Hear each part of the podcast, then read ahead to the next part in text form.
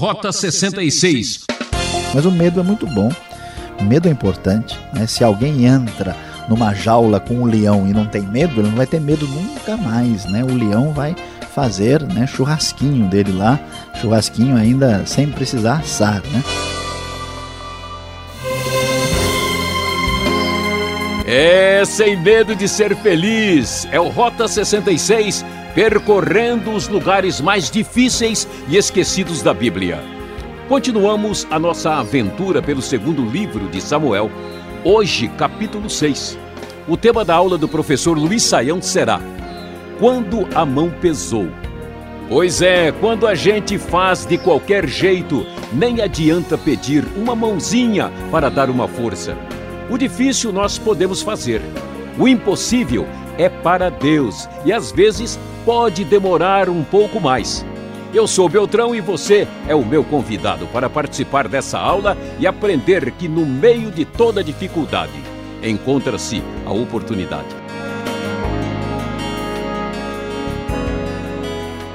Como pudemos ver, Davi está consolidando a sua liderança sobre Israel, agora Israel unido.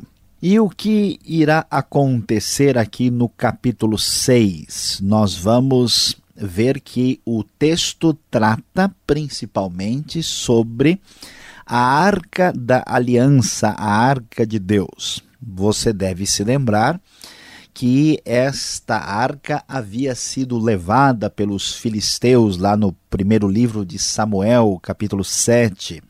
Nós vemos a discussão deste tema, falando do que acontecera com a arca entre os filisteus.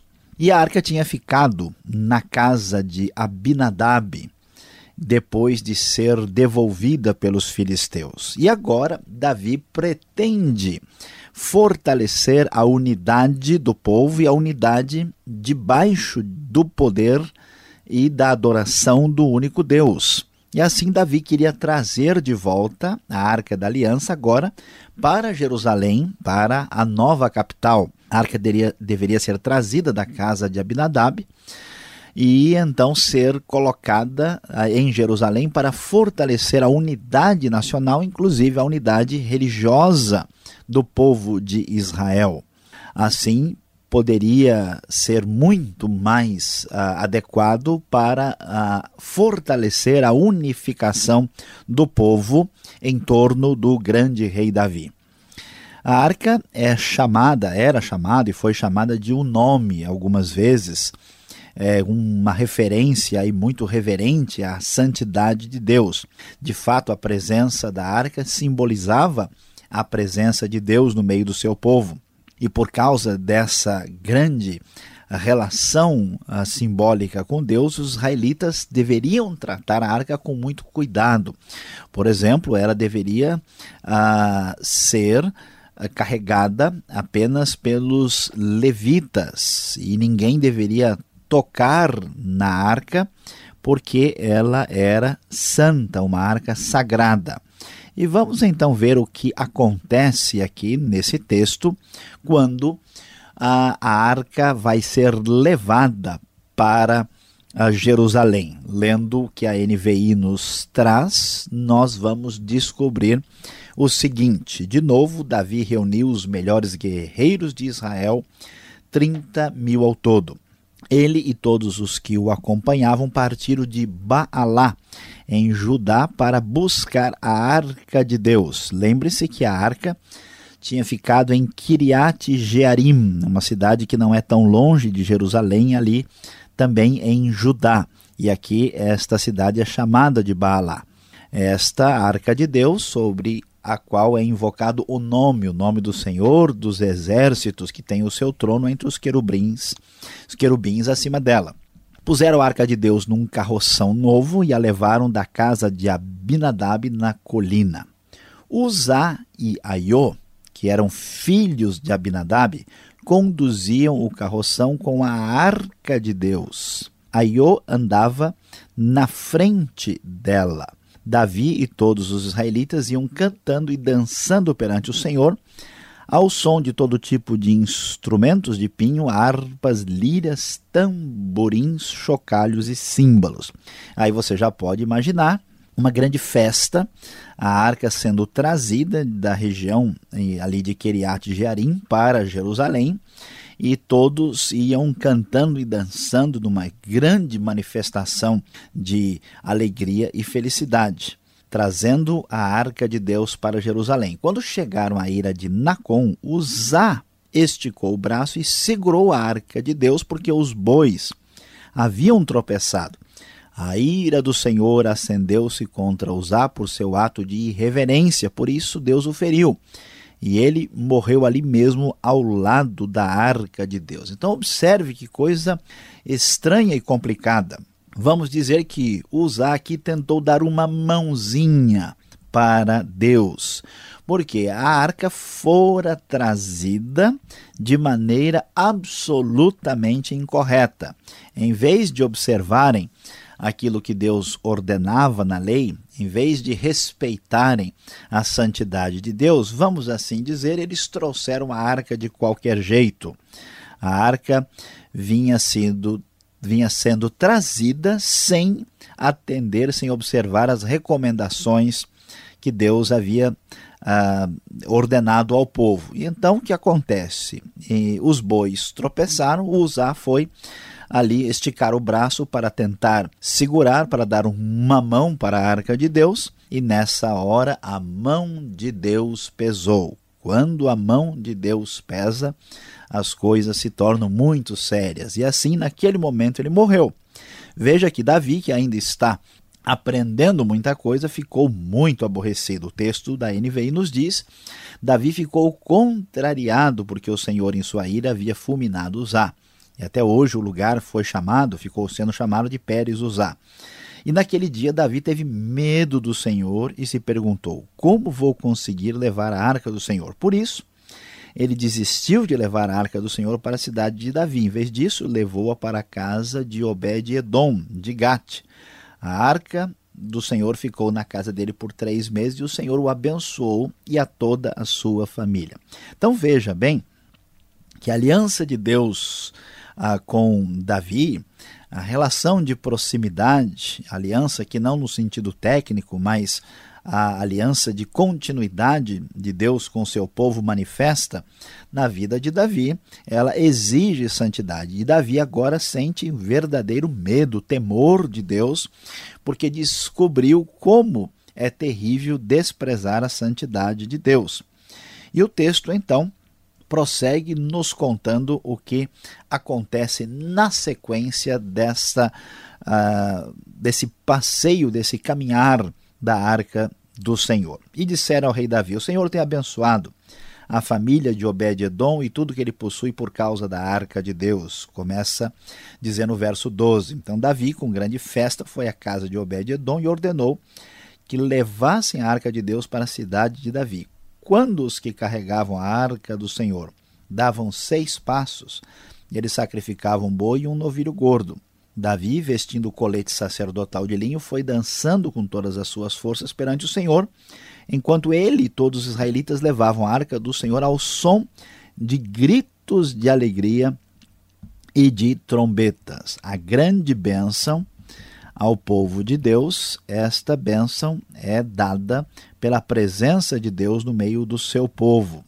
Agora, tudo indica que Davi está fazendo as coisas de acordo com as exigências de Deus. Veja que a arca tinha sido colocada num carroção. Agora não, ela é carregada, ela tinha que ser carregada ah, ela, é por meio de varas compridas para que ela fosse carregada de maneira adequada e devida, e as pessoas não podiam tocar nela. Davi agora obedecendo ele veste o colete sacerdotal e começam a cantar e a dançar com grande alegria no meio do povo, pela presença da arca, pela presença do Senhor no meio do seu povo. E o texto então prossegue dizendo que algo muito inusitado acontece nesse texto. Quando a arca do Senhor estava entrando na cidade de Davi, Mical, lembre-se de Mical, Mical era filha de Saul, que havia se casado com Davi, Davi mandou buscá-la de volta, ela estava observando tudo de uma janela. Ao ver o rei Davi dançando, literalmente no hebraico, quase que rodopiando e celebrando perante o Senhor, ela o desprezou em seu coração. Eles trouxeram a arca do Senhor e a colocaram na tenda em que Davi lhe havia preparado.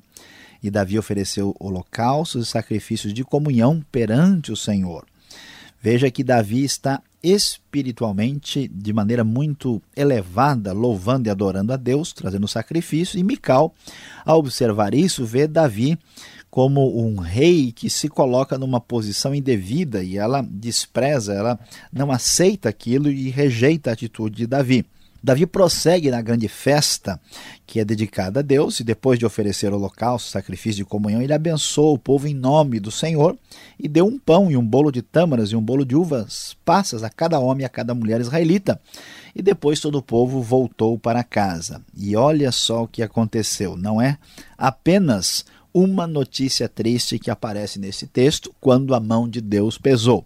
De novo, o texto vai nos mostrar o resultado do desprezo da alegria dedicada a Deus. No primeiro caso, vimos o desprezo da santidade.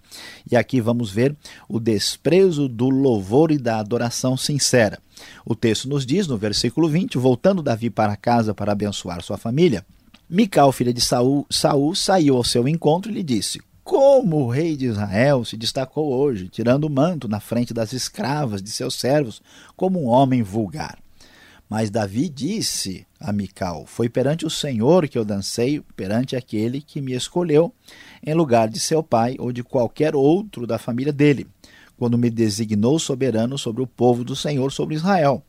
Perante o Senhor celebrei e me rebaixarei. Atenção, veja só e me rebaixarei ainda mais, e me humilharei aos meus próprios olhos. Mas serei honrado por essas escravas que você mencionou.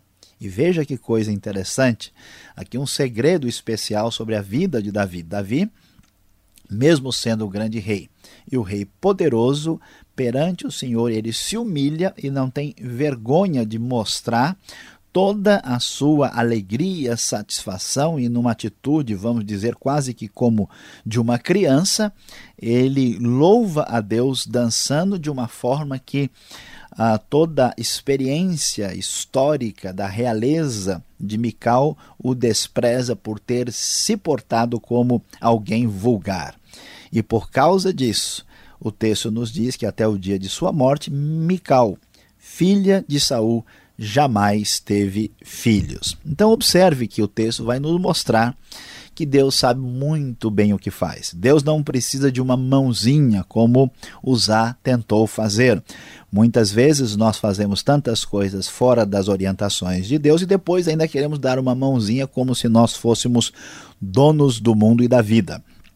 A grande verdade, quando nós não entendemos o que Deus tem a nos dizer e a nos orientar, fazemos as coisas fora dos princípios de Deus e depois tentamos dar uma mãozinha, desconsiderando a santidade de Deus, desconsiderando a alegria, o louvor, a adoração que Deus merece, muitas vezes a mão de Deus pode pesar.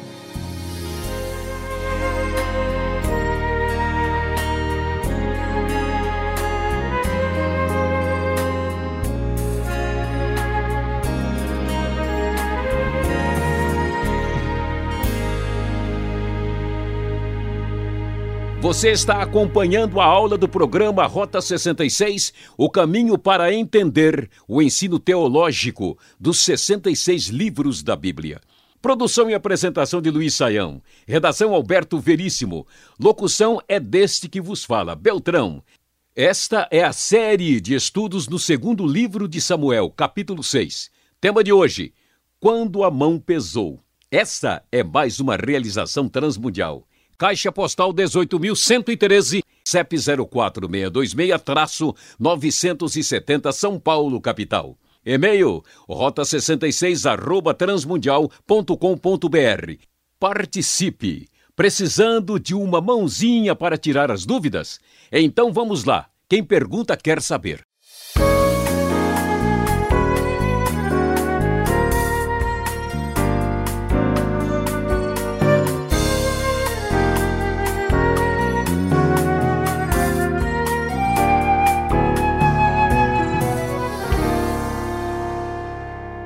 Seguimos em frente com o nosso estudo. Hoje está uma procissão só. Professor Luiz Saião, agora nós precisamos da sua mãozinha aqui para responder algumas perguntas, algumas dúvidas que os nossos companheiros alunos estão acompanhando aqui a sua aula. O caso aqui de Davi, ele fica um pouco contrariado com tudo aquilo que está acontecendo aqui. Será que Deus não pegou pesado nessa situação? Ele está até querendo levar a arca num lugar melhor, está querendo fazer algo de bom para o povo, toda a sua intenção e ele fica indignado com tudo o que acontece? Pois é, pastor Alberto, veja, a, a, grande questão aqui é entendermos o que realmente é importante e é, e é sério para Deus. Davi fica chateado porque ele estava no meio da comemoração, estamos levando uma arca, todo mundo alegre, o pessoal cantando, mas de qualquer jeito. E aí o que acontece? Quando Deus reprova isso, né, a, através da atitude de usar, de tentar dar a mãozinha para Deus lá, que não deu certo, a mão pesou sobre ele, Davi então fica aborrecido, como quem diz: puxa, Deus podia ter relevado essa, Deus podia ter deixado né, isso aí assim sem pegar tão pesado. De fato, não é que Deus foi duro demais, Deus tinha avisado da importância, da relevância tremenda da sua santidade e eles não levaram isso em conta. Então Deus está dizendo: olha, a minha santidade, o meu lugar de honra não é negociável e quem brincar com isso vai ter as suas consequências. Davi teve dificuldade para digerir, assim como nós, pela nossa fragilidade e humanidade, também temos dificuldade para digerir essa verdade que aparece no texto bíblico. Ou seja, temos que levar Deus a sério, né? Exatamente. Agora, Davi teve medo de Deus isso é muito negativo, não é não? Devemos então também ter medo de Deus, ficar então, puxa, já que é assim, deixa eu cuidar melhor da minha Bíblia. Onde que eu guardei ela? Onde que eu coloquei? Pois é, pastor Alberto, é, a nossa sociedade talvez pela grande é, influência da superficialidade e talvez assim daquele hedonismo barato, a gente imagina que tudo quanto senti é sentimento que nos incomoda, que isso é mal, isso é negativo. Mas o medo é muito bom. Medo é importante. Né? Se alguém entra numa jaula com um leão e não tem medo, ele não vai ter medo nunca mais. Né? O leão vai fazer né, churrasquinho dele lá, churrasquinho ainda sem precisar assar. Né? Não é necessário que a gente entenda que sentimentos que nos incomodam, que eles sejam necessariamente negativos. Então, quando se reconhece que Deus é poderoso do jeito que é, a sua glória, a sua santidade, a reação normal e natural é de um santo temor. Esse medo aqui não é medo de pavor, né, como se tivesse medo de um jacaré que vai te morder. A ideia não é essa, mas é um santo medo que reconhece como Deus é impressionante, né? Alguns estudiosos aí que estudaram muito isso, eles dizem que isso é chamado de mysterium tremendum, né? E isso é saudável. Ninguém desenvolve uma espiritualidade adequada sem esse santo temor que a Deus é devido. Tá certo. Agora, usar, que não soube usar a mão aqui no caso, ele morreu por ter desprezado então a, a santidade de Deus, como colocamos agora. Davi, usando esse colete sacerdotal, essa estola sacerdotal de linho que aparece aqui no meu texto, ele não está fazendo a mesma coisa aqui na situação? Pois é, é interessante, boa observação. Aparentemente sim, o versículo 14 fala isso, que ele está vestindo o colete sacerdotal de linho, éfode. Uh, de fato, aparentemente é a mesma coisa, mas não é. Agora, na segunda vez, os sacerdotes né, que estão levando a arca, Davi usa um tipo de colete sacerdotal, mas não é aquele que é devido somente ao sacerdote, onde ficava o urim e o tumim, as pedras. Né? Nós vemos, por exemplo, que Samuel, quando é criança, lá em 1 Samuel capítulo 2, ele usa esse colete como alguém que trabalha ali no templo, mas não é aquilo que é exatamente a mesma coisa que o sacerdote está usando. Então, Davi acompanha a santidade da celebração, mas ele não está invadindo um espaço proibido. Tá certo. Agora vamos entrar um pouco na vida uh, mais íntima deste rei que traz um certo fascínio para todos nós. Como é que pode, lá no verso 21 desse capítulo 6 aqui, o rei Davi ele dança no meio do povo, faz uma festa danada. Como é que ele pôde, então, ter um comportamento desse? Será que Mical aí não, não tinha um pouco de, de razão, né? Em, em desprezar aquele tipo de comportamento do grande rei Davi? Pois é, isso é às vezes mal entendido, né? Como é que foi a dança de Davi? A palavra é uma palavra rara que aparece só em duas ocorrências nesse capítulo 6. E é uma palavra que dá uma ideia de girar, de rodopiar. Então, Davi estava realmente muito alegre com Deus. E é para se imaginar, ele está né, aí assumindo a sua posição de rei em toda a terra, né? a arca da aliança está chegando, ele está no auge da sua grande vida abençoada, ele que sofreu tanto, não faz tanto tempo assim, ele estava escondido no deserto com um monte de, de cara complicado com ele lá, então dá para entender a alegria de Davi. E o povo de Israel, como os árabes, os outros semitas, é muito celebrativo. E Davi está mostrando isso. Agora, a questão é que tem gente que acha que Davi estava parcialmente despido, né? que ele fez um, uma dança lá que estava mais para trio elétrico de carnaval brasileiro do que para dança hebraica. Mas... É que a gente fica imaginando aquelas túnicas e ele pulando, então já viu, né? Pois é, mas é pouco provável que isso seja o foco, até porque num ambiente uh, religioso e sagrado assim, lembra que o sacerdote tinha até que usar certas uh, roupas, né, calça embaixo, para que quando ele subisse escada não fosse visto a sua nudez. Isso não seria tolerável. É muito improvável que isso possa ser a, a, a realidade aqui. O que acontece é que Davi está se fazendo divulgar. Ele não está com roupa real, ele está com roupa comum com o colete. Quando Mical diz você estava só com o colete sacerdotal, na verdade ela não diz só, ela diz que você estava né, tirando o manto na frente das escravas. O foco está esse, ó, você estava perto de escrava. Né? Você estava se fazendo divulgar. Comum com o povo. Você não né? se enxerga não que você é rei, né? ela acostumada com a corte, né? com Saul, só com gente ali da, é, da nobreza. Né? Como é que você, como rei, né, vai tomar um cafezinho no bar com um monte de peão? Seria mais ou menos esse tipo de pensamento. E então Davi diz: Não, que isso, né? Eu tô me humilhando, me rebaixei e vou me rebaixar mais perante o Senhor e serei honrado por essas escravas. Davi tem esse foco, né? Essa que é a questão que está em vista aqui. Agora, desse texto a gente puxa para nossa para o nosso mundo aqui. A gente pode até dançar no culto? Olha, nós vamos tratar dessa questão um pouco mais para frente. A nossa resposta, por enquanto, é sim e não. Depende do contexto cultural, depende que tipo de culto é esse. Você pode aguardar que, né, você, nós não vamos dançar com essa pergunta. Vamos respondê-la, mas mais adiante vamos entrar em detalhes interessantíssimos. Acompanhe os nossos passos, porque você vai ficar sabendo. Tá certo. Vamos em frente aqui. Você fica mais ligado com a gente. Agora vem um minuto aí, a palavra do Saião para você.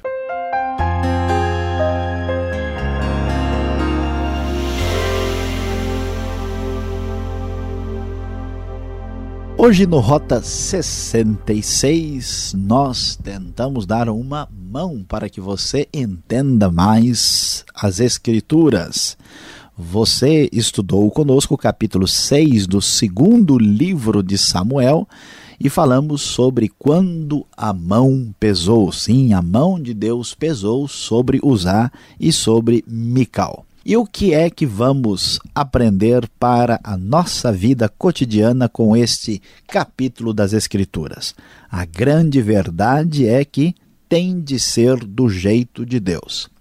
Quando você vai à casa de uma pessoa, você sabe que está num ambiente estranho e você respeita aquela casa porque ali as coisas são do jeito do dono ou da dona da casa. Você deve respeitar tudo aquilo que está fora dos seus próprios limites, até por amor à convivência social. Não faz sentido que nós queiramos fazer a obra de Deus, nós queiramos louvar a Deus ou falar sobre a palavra de Deus do nosso jeito. Afinal, a palavra é de Deus, o culto é dedicado a Deus, tudo pertence a Deus. Portanto, na hora de lidar com as coisas de Deus, atenção, não invente moda. Tem de ser do jeito de Deus. Ah, que pena, ouvinte! Chegamos ao fim de mais um Rota 66 que teve na mesa de som Paulo Batista. Muito obrigado pela atenção e esperamos você nessa sintonia e nesse mesmo horário para a continuação desse estudo. Mais informação no site transmundial.com.br e aquele abraço.